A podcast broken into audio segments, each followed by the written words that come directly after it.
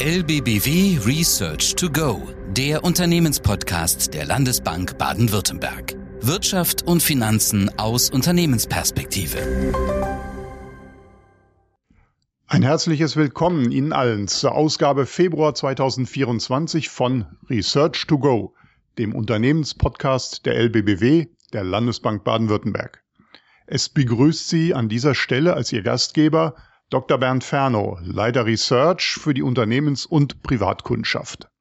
Ich freue mich sehr, Sie hier zu begrüßen zu einer weiteren, wie wir hoffen, spannenden Viertelstunde, gewidmet den aktuellen wirtschaftlichen und wirtschaftspolitischen Entwicklungen in Deutschland. Wir wollen Ihnen einmal mehr wertvolle Anhaltspunkte geben für Ihre Dispositionen im Unternehmensalltag. Wir fragen danach, was kommt auf Sie zu in den kommenden Monaten und Quartalen vor dem Hintergrund A einer sehr, sehr schleppenden realwirtschaftlichen Entwicklung und B einer Regierung, die hierauf wird reagieren müssen. Es sind Anzeichen zu erkennen, dass in Berlin einige Zeichen der Zeit erkannt wurden. Speziell das verarbeitende Gewerbe in Deutschland hat mit widrigen Verhältnissen allenthalben zu kämpfen und die Politik glaubt, hier Flagge zeigen zu müssen. Die Frage ist, was wird die Flagge zeigen? Höhere Subventionen hier und da oder Steuersenkungen? So ganz klar ist es zwar nicht, aber jede und jeder im Unternehmenssektor sollte vorbereitet sein und die möglichen Entwicklungspfade antizipieren. Hinzu kommt, 2024 ist allenthalben ein Wahljahr und nicht nur in Brandenburg, Thüringen und Sachsen und nicht nur auf EU-Ebene, sondern auch und zuvorderst in den Vereinigten Staaten. Parlaments- und Präsidentschaftswahlen im November. Der Ausgang dieses Urnengangs wird zweifelsohne Rückwirkungen haben, auch auf dieser Seite des Atlantiks. Lassen Sie uns hierüber sprechen. Womit ist zu rechnen? Was können wir hoffen? Für den heutigen Podcast Hier und Jetzt habe ich mir einen kompetenten Gesprächspartner engagiert. Den beschlagenen Volkswirt Dr. Thomas Meissner, Abteilungsleiter im LBWW Research und den Hörerinnen und Hörern von Research to Go sicherlich vertraut. Hallo Thomas. Hallo Bernd, es freut mich, heute hier zu sein. Vielen Dank für die schöne Idee zu dieser Podcast-Ausgabe und für die Einladung hierzu.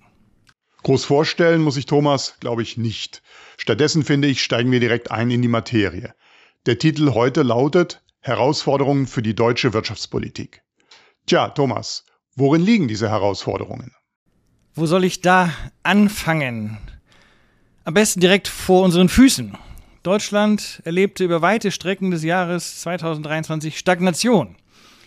Und Richtung Jahreswechsel 23-24 kam dann endgültig Minuszeichen. Rezession. Für das Jahr 2023 insgesamt steht eine minus 0,3 auf der Uhr. Wenn wir faire Maßstäbe anlegen, eine minus 0,1. Mit diesem Minuszeichen, und da kommen wir zu der Krux, stand Deutschland 2023 ziemlich allein, allein unter den weltführenden Wirtschaftsnationen. Wo siehst du die Ursachen für die Misere? Stimmt es, wie es die Opposition in Berlin darstellt, dass die Bundesregierung an allem schuld ist? Hat ihre Politik die Rezession verursacht? Nein, ich bin nicht so kühn, mich dieser These anzuschließen. Bei Licht besehen befinden wir uns in einer Anpassungsrezession. Soll heißen, wir sind Zeugen säkularer Veränderungsprozesse mit nachhaltigen, längerfristigen Wirkungen. Auf einen Nenner gebracht, vor 2022 kamen wir in den Genuss günstiger Energie, vor allem günstiger Gaslieferungen, mit einer akzeptablen Versorgungssicherheit. All dies ist jetzt vorbei. Putin will uns kein Gas mehr schicken und wir wollen es nicht mehr, von LNG aktuell noch abgesehen. Die Quintessenz, wir passen uns aktuell an an die Verhältnisse am Welt Gasmarkt und dort herrschen im Schnitt doppelt so hohe Preise wie ehedem in Deutschland. Im Ergebnis wird in Deutschland aktuell zurückgestutzt, primär bei allem, was energieintensiv hergestellt wird. Aluminium, Glas, Papier, Pappe, die gesamte Chemieindustrie. Die energieintensiven Branchen leiden diese Tage sehr, sehr stark und vieles, was hier gekappt wird, beziehungsweise gekappt worden ist, wird nicht mehr zurückkommen. Darüber hinaus schwächelt das verarbeitende Gewerbe insgesamt das Rückgrat unserer heimischen Wirtschaft. Jetzt hake ich aber nochmal nach. Warum soll nicht die Ampel in Berlin verantwortlich sein für diese Entwicklungen? Die Koalition ist immerhin schon gute zwei Jahre im Amt. Naja, die Grundsatzentscheidung zur Energieversorgung in Deutschland durch Gas aus Osteuropa wurde vor vielen, vielen Jahren getroffen, noch zu Zeiten der Sowjetunion. Und zwischenzeitlich haben es viele Regierungen, gleich welcher Couleur, versäumt, ja, das zu ändern. Wir haben lange gut gelebt aus dem Erdgasröhrengeschäft und jetzt ist die Zeit vorbei. Bei aller Kritik, welche die Ampel auf sich zieht, ich persönlich empfinde es als Leistung, dass in Deutschland die Menschen weder im laufenden Winter noch im vorigen Winter in ihren Wohnungen gefroren haben. Dies hat die Regierung verhindert. Vor dem Hintergrund der engen Handlungsoption nach Putins bestialischem Überfall auf die Ukraine hätten es in Deutschland sehr, sehr kalte Winterabende werden können. 2022, 2023 und 2023, 2024. Klingt alles ziemlich verfahren. Auf jeden Fall nicht nach einer Rezession im herkömmlichen Sinne. Eine Rezession, bei der die gesamtwirtschaftliche Nachfrage wegbricht und bei der der Staat mit einer Nachfragestärkung die Stimmung im Land aufhellen kann. So einfach ist es aktuell nicht, richtig? Exakt, das Problem ist nicht die gesamtwirtschaftliche Nachfrage. Beispiel. Die Menschen gehen aktuell wieder durchaus konsumieren, sie fahren in den Urlaub etc. Denn die Inflation geht zurück und damit die Angst, dass wir uns morgen nur noch wenig werden kaufen können. Nein, aktuell haben wir ein Angebotsproblem. Die Unternehmen kürzen ihre Produktion und auch der Fachkräftemangel ist letztlich ein Angebotsproblem. Das Problem, dass wir zu wenige junge, gut ausgebildete Menschen haben. Siehst du Möglichkeiten, der Angebotsprobleme Herr zu werden? Bei Nachfrageproblemen gibt es die keynesianische Direktive, eine antizyklische Wirtschaftspolitik. Gibt es bei Angebotsproblemen ähnliche Patentrezepte? Ich fürchte nein, beziehungsweise es, es gibt zwar Rezepte, aber diese nicht wirklich patent.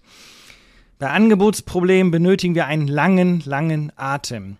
Im Endeffekt bedarf es einer grundsätzlichen Änderung der gesamten Ausrichtung einer Volkswirtschaft. Und allein diese Neuausrichtung dauert. Und dann müssen wir uns eben auch an diese Neuausrichtung halten. Wir im LB Research haben in unserem jüngsten Jahresausblick für das Jahr 2024 einen ganzen Strauß von Maßnahmen zusammengestellt, der helfen kann. Es gibt noch viele weitere Dinge, die getan werden könnten. Worauf es letztlich ankommt, ist, dass sich die Politik für ein Maßnahmenpaket einmal entscheidet dann daran geht, diese Maßnahmen umzusetzen und für eine sehr, sehr lange, hinreichend lange Zeit an einem einmal eingeschlagenen Weg festhält. Welche Vorschläge finden sich denn im LBBW Research Jahresausblick? Hast du hier Beispiele? Äh, ja, ja. Wir setzen bei der Analyse an und stellen fest, ja, es wird zu wenig investiert in Anlagen der Unternehmen, in Bauten, in Infrastruktur, in Digitales.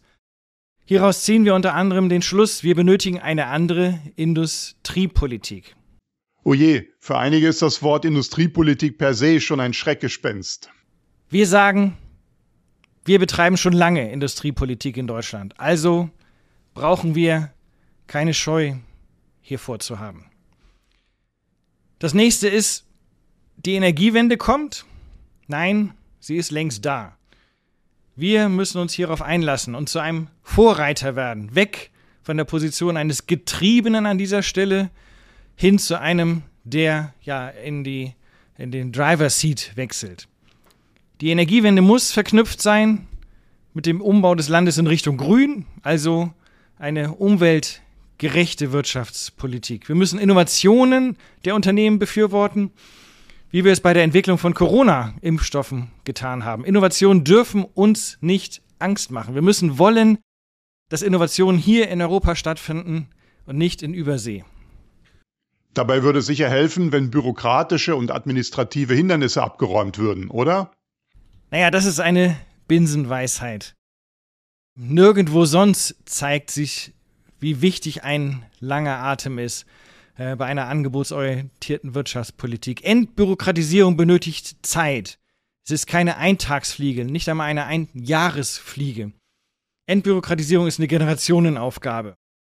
Vergleichbares gilt für die Digitalisierung. Deutschland ist hier ins Hintertreffen geraten über einen sehr, sehr langen Zeitraum hinweg, über gut zwei Jahrzehnte. Um hier aufzuholen, ich rede noch nicht einmal von überholen, sondern erstmal nur von aufholen, Um hier aufzuholen, bedarf es mindestens genauso vieler Jahre. Zwei Jahrzehnte. Hat der Jahresausblick auch zumindest eine Hilfestellung auf der Nachfrageseite? Ja, tatsächlich. Wir sprechen uns für eine gewisse Lockerung der Schuldenbremse aus. Ich weiß, das wird auch nicht allen schmecken, die diesen Podcast hören. Aber die Herausforderungen der vor uns liegenden Dekade, der vor uns liegenden Dekaden, die müssen fiskalisch flankiert sein. Ich glaube nicht, dass äh, Deutschland in eine große, große Schulden-Euphorie wird wechseln müssen oder sollen. Nein, darum geht es nicht, dass wir am Ende der kommenden zwei Jahrzehnte mit einem hohen Schuldenstand dann vielleicht dastehen. Darum geht es nicht, sondern es geht darum, Flexibilität zu beweisen. Eine buchstabengetreue Einhaltung aller Schuldenregeln wirkt nach unserem Dafürhalten kontraproduktiv. Also temporär sind auch mal höhere Staatsschuldenstände durchaus vertretbar, finden wir. Das klingt tatsächlich nach einem Strauß vieler passender Empfehlungen. Gehören Steuersenkungen und oder Subventionen für ausgesuchte Sektoren auch zu einer sinnvollen, angebotsorientierten Wirtschaftspolitik? Ich persönlich halte Steuersenkungen für die richtigere Wahl. Bei Subventionen kommt mir oft in den Sinn, das Gegenteil von gut ist gut gemeint. Die Unternehmen in Deutschland können tatsächlich wohl niedrigere Steuern gut gebrauchen. Der internationale Steuerwettbewerb lässt dies tatsächlich angeraten erscheinen. Auch hier gilt ein schlüssiges Konzept, das dann umsetzen, dabei bleiben und nicht gleich nach der nächsten Wahl wieder alles umstürzen. Geehrtes Podcast-Publikum, geehrte Zuhörerinnen und Zuhörer von Research to Go, dem LBBW Unternehmenspodcast. Die Zeiten sind, wie sie sind. Sie sind herausfordernd. Den berühmten Kopf in den Sand zu stecken, das hat aber noch nie funktioniert und wird auch zukünftig nicht funktionieren. Weder für die Unternehmenslenkerinnen und Unternehmenslenker hier im Land, noch für die politisch Verantwortlichen. Die Zeiten sind herausfordernd. Die Zeichen der Zeit deuten, so empfinden wir es, darauf hin, dass sich das politische Berlin tatsächlich daran machen möchte, die unübersehbaren Probleme im deutschen Unternehmensalltag zu lindern eine kurzfristige Bekämpfung von Ad-hoc-Krisen hilft in den kommenden Jahren nicht weiter. Wir hoffen, die Politik greift auf, was das LBBW Research und was viele andere kluge Köpfe im Lande an Vorschlägen haben für Lösungswege aus der schwierigen Situation. Wir bleiben dran. Bleiben Sie uns gewogen. Wir hoffen, es hat Ihnen gefallen und Sie sind beim nächsten Mal wieder dabei. Gleiche Welle, gleiche Stelle. Research to Go, der Unternehmenspodcast. Es verabschieden sich Thomas Meissner und Bernd Ferno. Auf Wiederhören. Das war LBBW Research to Go, der Unternehmenspodcast der Landesbank Baden-Württemberg. Jetzt abonnieren oder besuchen Sie uns auf lbbw.de. Wir verfolgen für Sie Weltwirtschaft und Finanzmärkte, analysieren Märkte und Trends. Bereit für Neues. LBBW.